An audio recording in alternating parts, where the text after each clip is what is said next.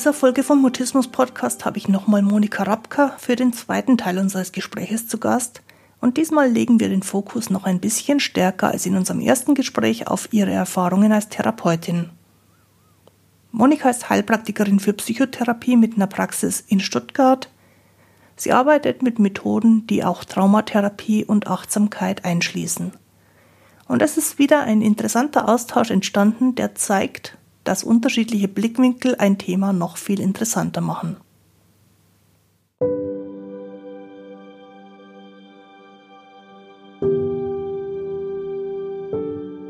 Ich bin Christine Winter und ich hatte selektiven Mutismus, bis ich Mitte 30 war.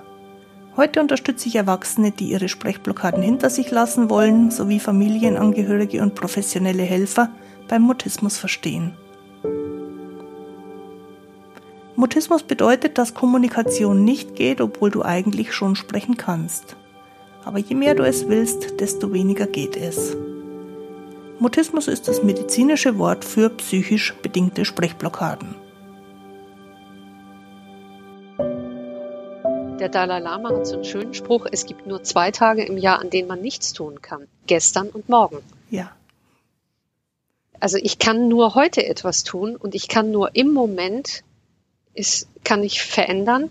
Ich kann mich nicht morgen verändern und nicht gestern verändern, aber jetzt kann ich doch mit dem Menschen, der da bei mir in der Praxis sitzt, was Tolles tun. Mhm. Und die Entwicklung bei mir raus aus der Blockade war tatsächlich, dass ich dann zum Ende hin ja schon gewusst habe, es ist Mutismus, aber nicht gewusst habe, was ich dagegen machen kann. Es gibt ein letzt, eine letzte Erfahrung mit einer mutistischen Blockade in einer beruflichen Situation. Da hat die Situation eine ganze Weile gedauert und es war dann so, dass ich während die Situation weitergelaufen bin, aus eigener Kraft aus der Blockade rausgekommen bin. Also ich war im Jetzt und ich konnte irgendwas ändern. Ich kann nicht genau sagen, was die Veränderung war, aber ich konnte irgendwas ändern und die Blockade hat sich gelöst und ich habe mich wieder normal verhalten, während die Situation noch da war. Und das war die absolut letzte Blockade, die ich in meinem Leben gehabt habe. Und das war doch dann wahrscheinlich ein tolles Gefühl. Nö, in dem Moment war es einfach nur normal, weil ich wollte ja immer ja. reagieren können. Ja, ja okay. In dem Moment habe ich zwar den beruflichen Erfolg gefeiert, weil die Besprechung, die da gelaufen ist, dann sehr, sehr gut geendet hat und ich beruflich also einen großen Fortschritt gemacht habe. Für mich persönlich habe ich das damals überhaupt nicht realisiert, erst im Rückblick. Eine ganze Weile später ist mir klar geworden, das war die letzte Blockade und in der konnte ich wieder handlungsfähig werden. Und das wäre für mich so das Therapieziel beim Mutismus, dass jemand mit der Zeit entwickelt, wie er wieder handlungsfähig werden kann und zwar ohne genau zu wissen, was das Problem eigentlich war, weil die Blockade hindert uns daran rauszufinden, was das Problem war. Hindert mich auch daran rauszufinden, was eigentlich die Lösung war. Aber ich konnte irgendwas machen. Vielleicht nur anders hinsetzen und anders atmen oder keine Ahnung, irgendwie die Schultern nach hinten nehmen und, und es hat sich was gelöst. Ich weiß es nicht. Ist aber ja auch gar nicht wichtig, weil was mein Körper und meine Psyche in dem Moment gelernt haben, ist durch eine äußere Veränderung, die ich machen kann, kann sich innen drin was verändern und die Blockade geht weg. Und wie gesagt, was ich so faszinierend finde, ist, das war die allerletzte. Es kam dann noch keine mehr. Ich kann es auch nicht mehr ausprobieren. Ja. Weil ich in die Situation nicht mehr komme. Ja.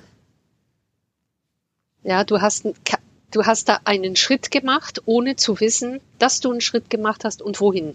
Genau. Ist ja auch egal, ja, aber es hat was bewirkt. So. Ist egal für mich persönlich, weil es funktioniert hat.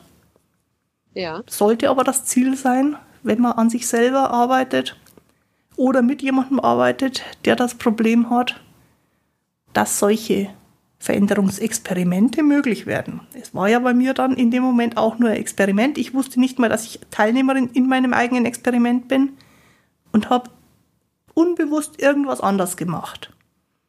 Und dieses Unbewusste könnte man natürlich ein bisschen bewusster machen und könnte sagen, was geht denn gerade, was kann man gerade verändern?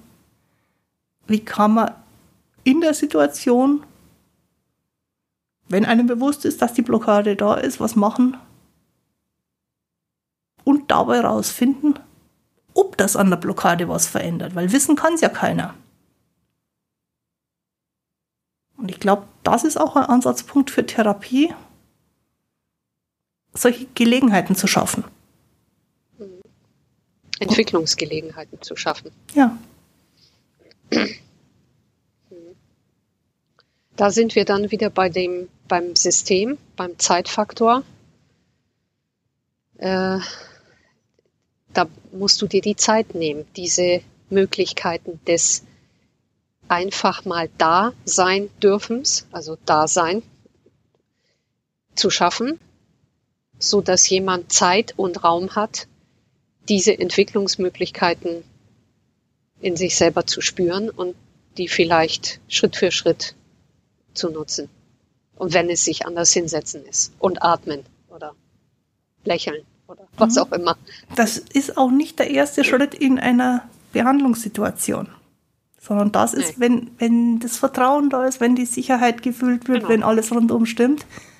Deswegen finde ich es immer traurig, wenn Psychotherapiesitzungen 50 Minuten dauern, weil das ist dann ungefähr 15 Minuten, bevor der Punkt erreicht ist, wo Veränderung möglich wird. Das kenne ich gut. Ich mache meine Termine immer so, dass zwischen den Terminen so viel Luft ist, dass wir immer weitermachen können. Ja. Also ich mache halt auch, 70 Minuten. Ja. Das ist egal. Ich mache auch Termine mit offenem Zeithorizont und der Ansage, dass so ungefähr 90 Minuten schon dauern wird, damit sich nicht jemand hinterher dann irgendwie selber den Terminkalender vollplant. Und ich merke das ganz oft so nach, nach einer guten Stunde Level erreicht ist, wo dann spontan Dinge passieren können. Und wo wir dann oftmals nur noch ein paar Minuten brauchen und tatsächlich noch 90 Minuten fertig sind. Oder es dauert so lange, wie es dauern mag, weil ich die Zeit habe und mein Klient sich die Zeit nehmen darf. Und das ist etwas, was tatsächlich bei der krankenkassenbezahlten Therapie ein bisschen schade ist, ist oft nicht die Zeit, und extrem traurig finde ich, wenn jemand kurz davor wäre und die Zeit vorbei ist und der nächste Patient vor der Tür steht und man dann unterbrechen muss. Ja. Ja, das ist wieder ein Systemproblem, wo ich als Heilpraktikerin für Psychotherapie das besser habe, äh, dass ich mir meine Zeit so einteilen kann und da bin ich froh drum, dass ich diese Zwänge nicht habe. Ja, und also dann war deine letzte Blockade. Ja. Und du hast ja vorhin schon gesagt, du hast aber immer danach noch den Gedanken gehabt, es könnte nicht klappen. Also, dass das immer noch angesprungen ist, aber mhm. es ist nicht mehr passiert ich habe das bis zum heutigen Tag, dass es Momente gibt, wo ich das Gefühl habe, jetzt gleich geht's nicht mehr. Ja. Und ich dann aber dieses Gefühl bewusst habe, also nicht wie früher, es kommt ein Auslöser und ich habe keine, keine Reaktionsmöglichkeit, sondern ich habe jetzt dieses, was man so schön Reizreaktionsfenster nennt. Ja. Ich habe die Möglichkeit, ja. jetzt wäre so eine Situation und ich kann anders agieren. Und ich kann dann entscheiden. Und manchmal entscheide ich immer noch, dass ich mich in die Blockade fallen lasse, ist jetzt das falsche Wort, dass ich die Blockade nehme. Aber dann weiß ich, dass nicht sprechen jetzt gerade ist, weil ich mitentschieden habe, es geht nicht. Und ich kann eben jetzt auch selber was dran ändern und es wird wieder gehen. Das heißt, ich habe nicht mehr diese langen Phasen, wo ich handlungsunfähig bin, sondern ich habe diese kurzen Momente, wo ich mir denke, so oder so. Und entweder ist die Situation so, dass ich sage, nee, ich bleib präsent. Das habe ich inzwischen unzählige Male geübt, das funktioniert super. Oder ich lasse mich kurz fallen und komme aber wieder aus eigenem Antrieb. Und das ist ein Riesenunterschied. Also abgeschaltet und angeschaltet zu werden und keinen Einfluss drauf zu haben, das ist ja die Handlungsunfähigkeit, die es im mutistischen Leben so schwierig macht zu sagen, okay, äh, jetzt gerade geht nicht, ich nehme mir fünf Minuten und dann geht wieder, ist was völlig anderes. Ist aber so ein bisschen immer noch derselbe Mechanismus. Also der Mechanismus als solcher ist nicht weg. Und wenn der Stress ganz extrem wird, dann weiß ich, werde ich sehr anfällig für diesen Mechanismus. Wenn ich wenig Stress habe, wenn mein Leben einfach ist, dann ist mein Leben einfach und ich denke überhaupt nicht dran, dass es Blockaden gibt. Und es hat in meinem Leben seit dieser letzten Blockade, die tatsächlich unvorbereitet gekommen ist, immer mal wieder Stressphasen geben, wo ich gemerkt habe, ja, der Mechanismus ist da. Und wo ich heute aber auch wertschätzen kann, dass der was für mich tut. Dieses abgeschaltet werden ist praktisch die letzte Möglichkeit des Körpers zu sagen, Fräulein, jetzt ist Schluss, entweder du bremst oder ich bremse. Und auch das nehme ich an, ist in allen Menschen so drin. Das ist nichts Mutistisches. Ja. Das Mutistische ist, dass wir keine Wahlmöglichkeit haben. Genau. Was wir bewusst machen, das können wir ja auch benutzt, äh, bewusst benutzen oder eben nicht benutzen. So wie du das mhm. heute entscheiden kannst, ob du es machst oder nicht. Ob du dich da in die Blockade fallen lässt, wie du das so schön gesagt hast, oder nicht. Aber da dann auch sofort wieder raus könntest, wenn du wolltest. Ja, ja, die, das ist gut, wenn wir eine Wahlmöglichkeit haben. Ja, also wenn ich angesprochen werde, dann kann ich reagieren. Und das ist ja, ist ja schon mal eine ganz wichtige Erfahrung, weil das war ja das, was ich früher nicht konnte. Und wenn ich dann doch reagiert habe, dann hat sich's fremd angefühlt. Nicht so, als ob ich reagiere, sondern irgendwie es macht was mit mir. Und dieses Gefühl von nicht entscheiden können, das ist ja das Belastende. Dieses Gefühl von ich bin gar nicht ich selber ist extrem belastend. Hm. Und zwar auch Und bei, bei Mutisten, die schon sprechen können. Also bei Mutisten, die ja. bereits das, was oftmals als Therapieziel gesehen wird, ähm, Antworten geben können. Es ist immer noch so, dass man ja. sich so fühlt, als ob man nicht selber antwortet oder als ob man keine selbstständige Entscheidung dafür treffen kann. Ja. Und dass Kommunikation so viel mehr ist als antworten können. Das habe ich auch erst mit den Jahren mitgekriegt. Ich hätte niemals gedacht, wie vielschichtig Kommunikation ist. Und dass zur Kommunikation eben auch dazu gehören darf, wenn man mal schweigt. Aus eigenem Willen. Oder sich zurückhält, weil jetzt gerade keine Notwendigkeit ist, mitzumischen. Mhm. Das habe ich früher so nicht gekonnt. Früher dachte ich immer, man muss immer reagieren und es hat bei mir immer nicht funktioniert. Mhm. Das merkt auch ja. wieder diesen Problemfokus, oder das, das beweist auch wieder diesen Problemfokus, von dem ich vorhin schon gesprochen hatte, äh, dass wenn jemand das Gefühl hat, etwas, was erwartet wird, nicht, etwas, was erwartet wird, funktioniert nicht, dass dann immer enger der Blick auf das fällt, was nicht funktioniert. Und darum, darum ist es dann therapeutisch auch so wertvoll, wenn man sagt, äh, wir schauen jetzt mal einfach nur auf das alles, was eh funktioniert, weil dann der Fokus wieder aufgeht für Möglichkeiten, für Reaktionen. Mhm. Das sehe ich ja genauso. Ähm, das sehe ich genauso. Ich, äh, was du gesagt hast, ähm, man muss nicht immer was sagen. Ähm, das kenne ich aus einem Seminar, was ich selber veranstalte für Therapeuten, psychologische Berater, dass ganz viele äh, Kolleginnen und Kollegen Probleme haben mit Zuhören und mit Schweigen aushalten, weil manchmal sagen Klienten und Klientinnen einfach nichts. und das heißt ja nicht, dass man 50 Minuten durchschweigt. Also es kann schon mal sein, dass man eine längere Zeit schweigt. Aber das ist ganz schwer auszuhalten von, von Behandlerseite, weil du ja als Behandelnder immer den Druck hast oder dir machst, etwas tun zu müssen, also etwas bieten zu müssen. Und ich habe mir irgendwann mal gedacht, dann biete ich halt den Raum zum Schweigen. Okay? Ja? Es gibt ja zwei Sorten von Schweigen. Es gibt das einvernehmliche Schweigen, das sich wahnsinnig angenehm und ressourcevoll anfühlt, wo man einfach mal da sein darf und nichts machen muss.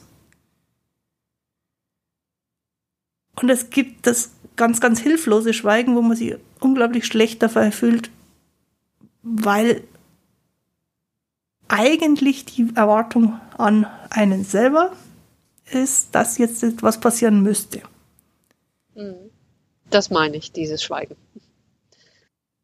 Und ich glaube, was wir viel zu wenig im Leben haben, ist das gemeinschaftliche, einvernehmliche, positive Schweigen, wo man tatsächlich drin wachsen kann und sich entwickeln kann und ganz, ganz viele Dinge passieren können.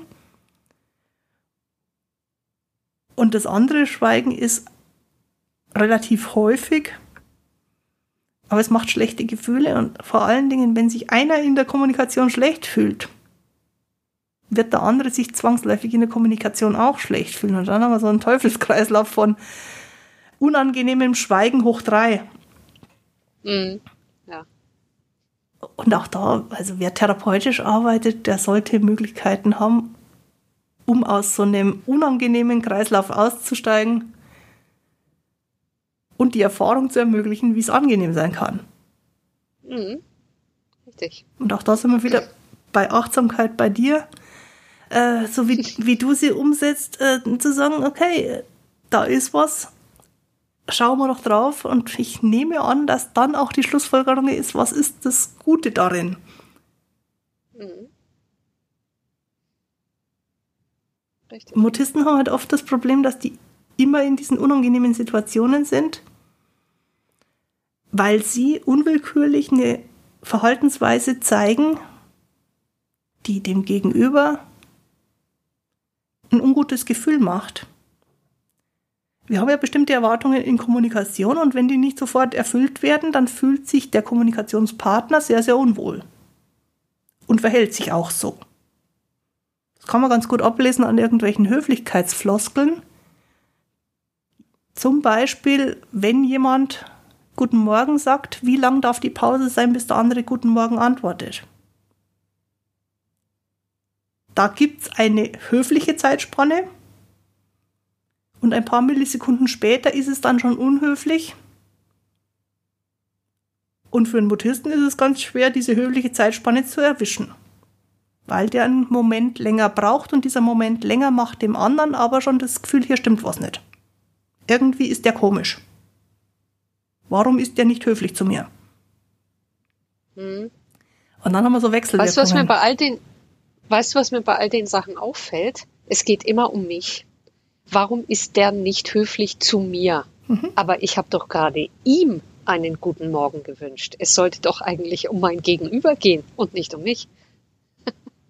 Ja, aber in diesem Es geht um mein Gegenüber ist zugleich die Erwartung, da muss jetzt was zurückkommen, weil daran machen wir ja fest, Freund oder Feind. Das, das ist Biologie, das hat mit, mit Reden eigentlich nichts zu tun. Wir haben Signale, vor allen Dingen in diesen Höflichkeitsdingern, haben wir Signale eingebaut, wo wir ganz, ganz schnell dran festmachen, ob jemand uns wohlgesonnen ist oder nicht. Und je nachdem, ob wir diesen allerersten Eindruck von Freund oder Feind haben, verhalten wir uns im weiteren Verlauf. Und deswegen kriegen Menschen mit Mutismus ganz oft ganz viele Signale von wir sind Feinde. Da kann der andere nichts dafür, das ist Biologie. Aber es macht Kommunikation natürlich unsagbar schwer, weil man immer gegen Widerstand anarbeitet und es irgendwann auch gelernt hat, dass man es nie richtig machen kann. Und diese, diese Wechselwirkung ist ganz schwierig. Ja, ich kann da auch nicht so richtig mitgehen, weil natürlich, du hast natürlich recht, diese Signale, die sind evolutionär tief verankert, Freund oder Feind. Aber ich spüre ja, ob jemand mir wohlgesonnen ist, ob der Freund oder Feind ist. Ich spüre das ja. Ich habe ja ein Gefühl für andere Menschen. Wo kommt denn das Gefühl her? Wenn der nicht aus dem Bauch. Mhm. Und woran macht dein Bauch fest, wie er sich gerade fühlen soll? Der braucht ja Informationen von außen. Der Bauch alleine macht es ja nicht. Ja, das kann ich nicht sagen, woher die kommen. Mhm.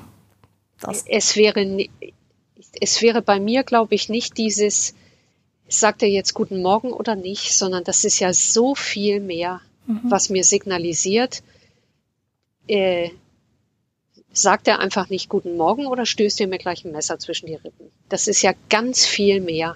Mhm. Und das spüren wir, das spüren wir ja. Ja. Und genau da wird es schwierig, weil eine, ein Indiz dafür ist, was die Mimik zeigt. Also du hörst gar nicht auf das Guten Morgen, sondern eigentlich nur auf den Zeitabstand. Der ist wesentlich wichtiger, als was dann als Wort da zurückkommt. Also einerseits äh, Reaktionszeit, das ist so ein Indiz, das andere ist die Mimik. Oder auch Körperhaltung insgesamt. Menschen in mutistischen Blockaden haben keine Mimik. So wenig Mimik, wie sonst lebende Menschen nie haben. Und haben keine Körperspannung. Und dieses Bild würde in deinem Bauch vermutlich wie in jedem anderen Bauch von Menschen sofort das Gefühl machen, die Situation ist ganz, ganz schräg und irgendwie verstehe ich nicht, wen ich da gerade vor mir habe. Und dann reagiert er auch noch nicht wie gedacht. Mhm. Und auf sowas reagiert der Bauch. Ja. Das sind ganz, ganz subtile Informationen, wobei beim Mutisten in der mutistischen Blockade es gar nicht so subtil ist. Da ist die Mimik einfach leer. Mhm. Und das macht anderen ganz komische Gefühle im Bauch. Und was machen mhm. Menschen, die ihre Bauchgefühle nicht so richtig deuten können? Gehen drüber weg. Sie gehen drüber weg, verhalten sich aber unbewusst so, als ob der andere eben irgendwie komisch, merkwürdig, gefährlich, bedrohlich ist. Mhm. Mhm. Kriegen davon aber bewusst nichts mit. Mhm dann entstehen so Diskussionen wie, aber ich habe doch höflich guten Morgen gesagt und der hat mir ein schlechtes Gefühl gemacht. Hm, ja. Da ist Kommunikation echt schwierig. Weil beides ist ja richtig. Also, es ist richtig, der eine war höflich und es ist richtig, der eine hat aus der Reaktion ein schlechtes Gefühl gekriegt Und dann haben wir jemanden, der über solche persönlichen Dinge nicht sprechen kann. Das heißt, der Mutist gibt darüber kein Feedback. Hm, ja. Das ist, ist sowas, was ich selber auch schon erlebt habe als Trainerin. Ich hatte schon zwei, dreimal äh, Leute, wo ich sagen würde, ja, das schaut sehr stark nach Blockade aus in meinen Seminaren. Mhm. Das Erste, was passiert ist, ich übersehe die mehrere Tage lang hintereinander, sehe ich die nicht, weil die für meinen Bauch keine Information geben, weil mein Bauchgefühl bei denen komplett ins Leere läuft und ich irgendwann komplett ausblende, dass auf diesem Stuhl eine Person sitzt, weil ich die nicht spüren kann. Mhm. Und das Zweite, was passiert, ist, dass ich, wenn ich die wahrnehme, immer das Gefühl habe, die wollen mir Böses. Mhm. Der mag selbst mich du, nicht. die da, ja, aber selbst du, die da Kenntnisse hat. Selbst ich, die sich vorher ganz bewusst Gedanken gemacht hat, das ist jemand, der schaut aus, wie wenn er Blockaden hätte. Ja. Weil mein Säugetierorganismus eben wie ein Säugetier funktioniert und das, was ich mir vorher klug und bewusst in meinem Hirn zusammengereimt habe, komplett übergeht, solange Gefahrensignale da sind. Ja. Wir sind ja. So gebaut, wir sind auch in Kommunikation so gebaut, dass wenn was gefährlich ist, alles andere keine Rolle mehr spielt. Ja. Und Menschen, die wir nicht lesen können, sind gefährlich. Ja. Und da ist es vollkommen egal, wie klug ich sonst über Mutismus rede wenn ich mir das nicht komplett bewusst mache, dann reagiere ich drauf, als ob die Person nicht lesbar und deswegen potenziell gefährlich ist. Ja, Das ist ein großes Problem in unserer schnelllebigen Zeit, wo die immer schneller wird, finde ich, wo sich wenig Zeit genommen wird für persönlichen Kontakt auch nochmal drei Atemzüge mehr nehmen kann und mir dann vielleicht bewusster machen kann, ach so, da ist was. Das ist gar kein Feind, aber da ist irgendwas. Dafür reicht oft die Zeit nicht, habe ich das Gefühl. Die Herausforderung an der Stelle ist tatsächlich, es sich bewusst zu machen. Und wenn ja. man sich nie mit dem Thema auseinandergesetzt hat, dann wird da auch nichts bewusst. Menschen, die nie die Erfahrung gemacht haben, dass das Bauchgefühl auch von irgendwoher Informationen braucht. Denken nicht drüber nach, warum ihr Bauchgefühl jetzt gerade komische Sachen macht. Mhm. Darum hatte ich vorhin ja auch gefragt, woher dein Bauch denn weiß, ob es jetzt gerade sicher ist oder nicht. Mhm. Und erst indem wir drüber reden, wird klar, da kommen von außen Informationen und die sind ganz, ganz subtil und ganz, ganz verborgen und ganz, ganz unbewusst. Mhm.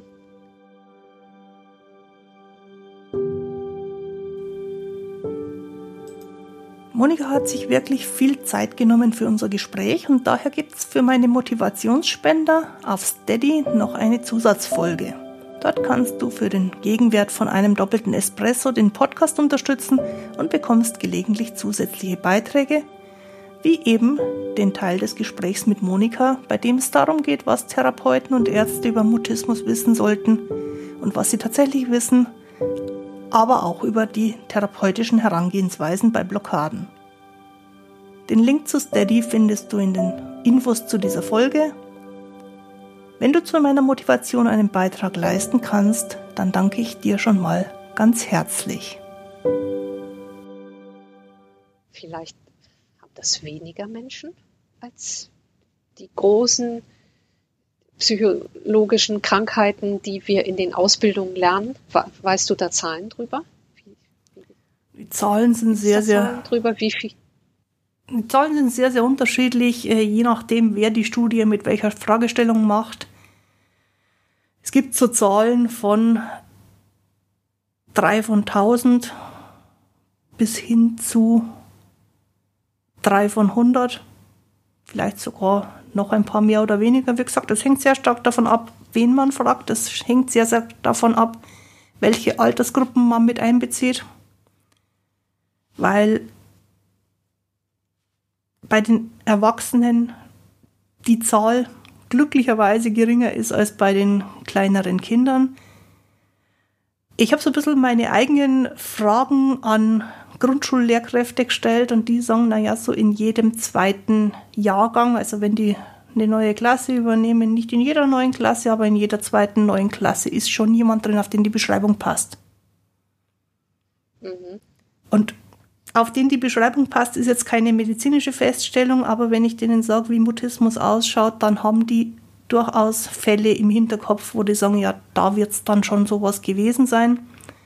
Müsste man jetzt medizinisch noch überprüfen, aber nachdem ich keine medizinischen Studien mache, sondern einfach nur Gespräche führe, finde ich ganz spannend, dass viele Lehrkräfte sagen, habe ich schon öfter gehabt oder könnte ich jetzt auf Anhieb so und so viele Kinder sagen, auf die die Beschreibung zutrifft. Und der wichtigste Satz dabei ist dann immer, aber ich wäre nie drauf gekommen, dass es ein gesundheitliches Problem ist. Ganz oft wird dann Sturheit ja.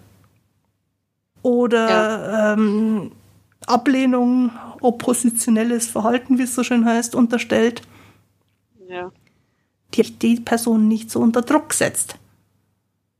Aber ich ja. dachte, ich muss da was erzwingen, weil die stur sind. Und so schaut es halt auch von außen aus. Und da sind wir wieder bei dem Missverständnis, wie es von außen ausschaut, weil nur danach kann sich der Lehrer ja richten. Und es schaut von außen betrachtet verflixt stur aus, wenn jemand standhaft eine ganze Schulstunde lang nicht spricht und dann vor die Tür geht und mit den Klassenkameraden Blödsinn macht. Ja. Ja, das ist wieder, da sind wir dann wieder was, da bin ich wieder nicht im Hier und Jetzt, sondern da bin ich in meinen Vorstellungen. Da spricht jemand nicht und meine Vorstellung ist, das macht er absichtlich. So. Aber ganz ehrlich, hättest du eine andere Begründung? Äh, da ich weiß, wie verkopft ich bin und wie ich dann in so Situationen denke, ja, glaube ich schon. Weil ich immer sofort alle Möglichkeiten aufmache und denke, ah, Was ist das? Und dann rasen mir alle Möglichkeiten durch und ich greife äh, in, bei verschiedenen Gelegenheiten, ich greife nicht zu der erstbesten Erklärung, sondern ich warte oft ab mhm. und gucke mir das an. Dieses, ich gucke mir das an als Beobachter, finde ich eine viel entspanntere Haltung. Ich gucke mir das einfach an. So. Mhm. Okay, du guckst dir jemanden an, der sitzt jetzt die fünfte Stunde in Folge mit komplett leerem Gesicht, hängenden Schultern und die Haare vorm, vorm Gesicht bei dir in der äh, Therapiestunde. Die das Eltern zahlen nicht, dafür, dass es die fünfte Stunde ist. Die Eltern zahlen ja. dafür, dass er immer wieder kommt. Und egal mhm. was du machst, der reagiert nicht. Dann wäre ich besorgt, weil dann würde ich was falsch machen. Mhm. Das hoffe ich nicht, dass es fünf Stunden dauert. Okay, jetzt haben wir genau die Situation, von der ich vorhin gesprochen habe. Dein Bauch sagt, ja. hier läuft was ganz grob verkehrt. Ja, dann suche ich aber den Fehler bei mir, nicht bei ihm. Weil ich habe es ja nicht nichts. geschafft. Du spiegelst ihm, dass hier, was, dass hier was nicht funktioniert, wie es soll. Ja. ja. Das macht dem Druck. So subtil ist das Druckaufbauen ja. beim Autisten. Da ist die Erwartung, ja. nach der fünften Stunde müsste jetzt hier aber irgendein Kontakt stattfinden und der macht nichts. Und du spiegelst ja. ihm zurück, dass er jetzt ja. was machen müsste, selbst wenn du es so nicht ausdrücken würdest. Weil die Erwartung ist, fünf Stunden, da muss jetzt aber endlich mal was gehen. Ja, da hätte ich mir wahrscheinlich nach der zweiten Stunde bereits äh, Gedanken gemacht und Rücksprache mit jemandem gehalten, entweder mit meiner Supervisorin oder mit dir in dem Fall. Was kann ich anders machen? Mhm, und dann sage ich dir, das, was ich ganz vielen Kollegen schon gesagt habe, hör auf, was zu erwarten. Ja. Und dann sagst du, so wie jetzt auch gerade, okay, und denkst dir, ich habe doch eh schon so wenig erwartet. Ich wollte doch nur, dass der mal guckt oder sich bewegt oder irgendwas macht. mhm. Und das ist schon weit jenseits des Möglichen. Und das finde ich immer ja. so schwierig, wenn ich mit Leuten drüber rede, wie man weniger Druck ausübt, weil die sagen, ich mache doch eh nichts. Und ich aber merke, hinter dem ich mache doch eh nichts steckt so ein Druck beim Therapeuten, dass da was passieren ja. muss dass der, ja, der Druck ist nonverbal gar nicht ja. ausdrücken kann, ich erwarte nichts. Ja. Und da sind die privat finanzierten Therapeuten im Vorteil, weil die sagen, wir haben die Zeit, wir haben den Raum, ich bin für dich da. Jemand, der 50 Minuten einmal die Woche hat, wird irgendwann massiv frustriert, meistens so um die fünfte Stunde rum.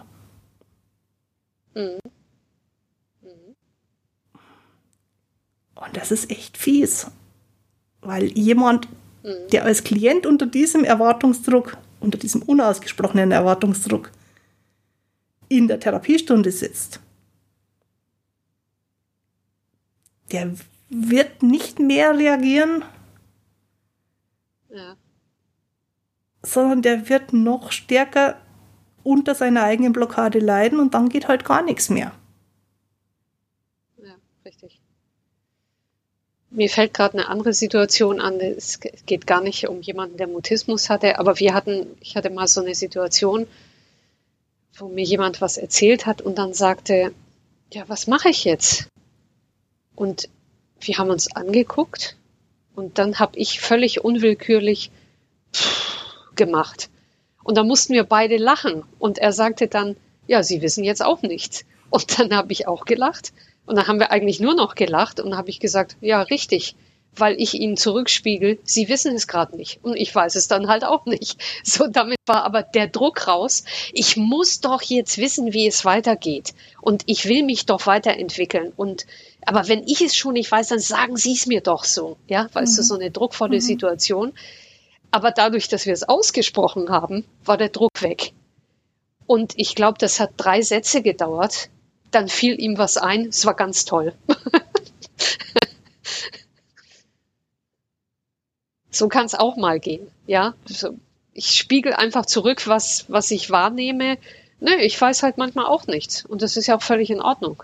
Man, manchmal weiß man nichts. Dann schweigt man oder lacht oder. Ja. Ja. Und der wichtige Punkt ist, wir müssen es ja auch gar nicht wissen. Also gemeinsames Nichtwissen finde ich oftmals hm. sehr, sehr, sehr, sehr angenehm.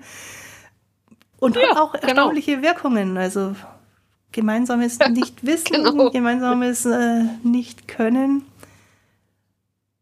Und trotzdem steckt da auch bei dir jetzt, so wie du es beschrieben hast, schon wieder der Gedanke dahinter, eigentlich hätte ich jetzt eine Lösung haben müssen, aber ich habe halt gerade keine gehabt. Nein, das ist, das ist jetzt so aus der Metaebene beschrieben. Mhm. Ich hatte das nicht. Okay. Ich hatte das nicht, weil, weil ich immer so rangehe, ich kann gar nichts haben. Weil ich spiegel ja nur das, was im Klienten oder in der Klientin ist. Ich habe da keine Lösung. Das, ich mache mir da gar keinen Druck, dass ich eine Lösung haben muss, weil das geht nicht. ich bin ja nicht der Mensch. Ich habe die Lösung leider nicht. Das ist aber auch eine relativ seltene therapeutische Haltung, habe ich so festgestellt, dass man als Therapeut davon ausgeht, dass der Klient die Lösung hat und man selber sie deswegen nicht äh. haben kann und nicht haben muss, sondern dass die Person, ja. die das Problem hat, die Lösung auch schon dabei hat und man muss einfach mithelfen, dass die Lösung auch zum Zug kommt. Und auch das ist sehr, sehr entlastend auf beiden Seiten, wenn ich mal ernst nehme, dass die Person, die jetzt gerade nicht so kann, wie sie wollen würde, alles für die Lösung schon dabei hat und wir es jetzt gemeinsam quasi auspacken und, und äh, umsetzen müssten, aber nicht der Therapeut wissen muss, was der Klient braucht, damit es ihm besser geht. Mhm. Das kann ich dir sagen, das ist meine Grundhaltung, weil ähm, alle, die zu mir kommen, die haben die Lösung. Die aus irgendwelchen Gründen, die gar nicht weiter zur Sache tun, erstmal finden sie die nicht. Sie können sie nicht sehen oder sie können sie nicht erfüllen. Mhm. Und ich bin nur diejenige, die den Raum schafft, die Möglichkeiten schafft und winzige Impulse, vielleicht durch eine Frage oder eine Übung oder irgendwas, in deren System reingibt. Und dann haben sie die Möglichkeit, die Lösung zu finden, die da ist.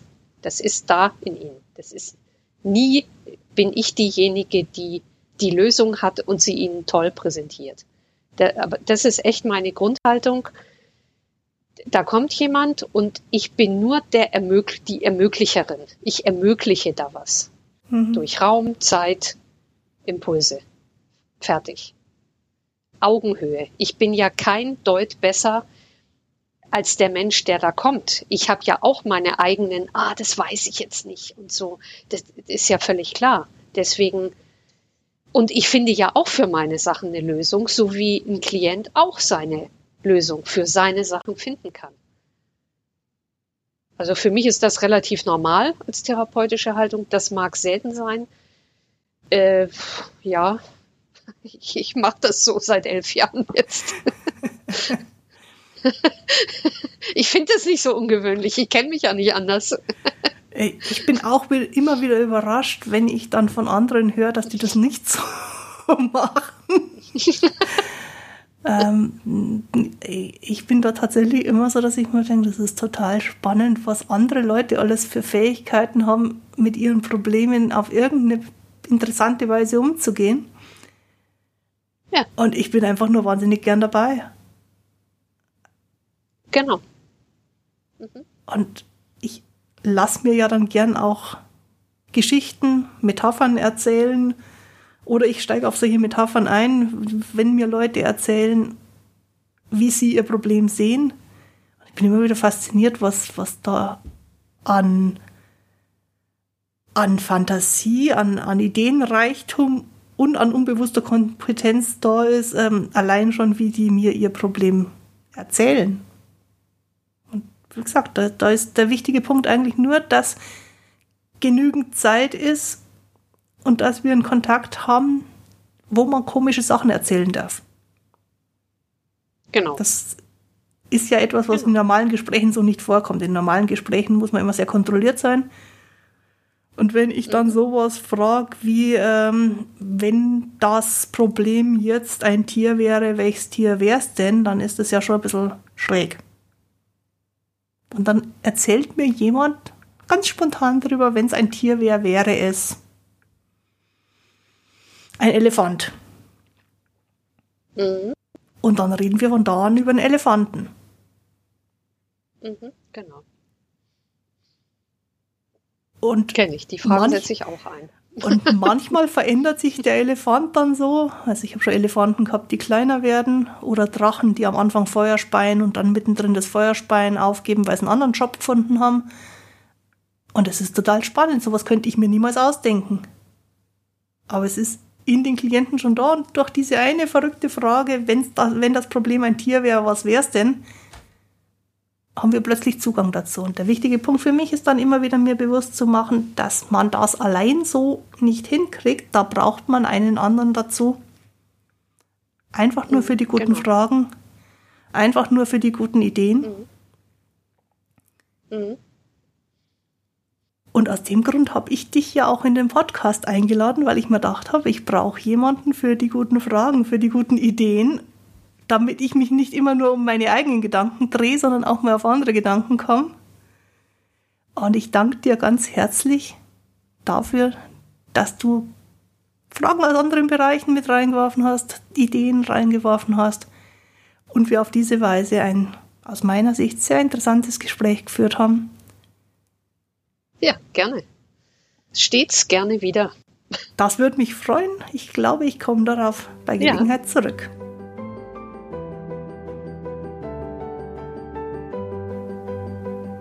Auch die heutige Folge findest du, wie immer, auf der Podcast-Webseite christinewinter.de-mutismus-podcast. Dort findest du auch den Link zu Steady, um Motivationsspender für den Podcast zu werden und Monika und mir noch weiter zuzuhören. Für die Unterstützung, die du dem Podcast und mir schenkst, danke ich dir ganz herzlich. Und jetzt wünsche ich dir noch eine gute Zeit. Bis zum Wiederhören. Tu dir gut. Deine Christine Winter.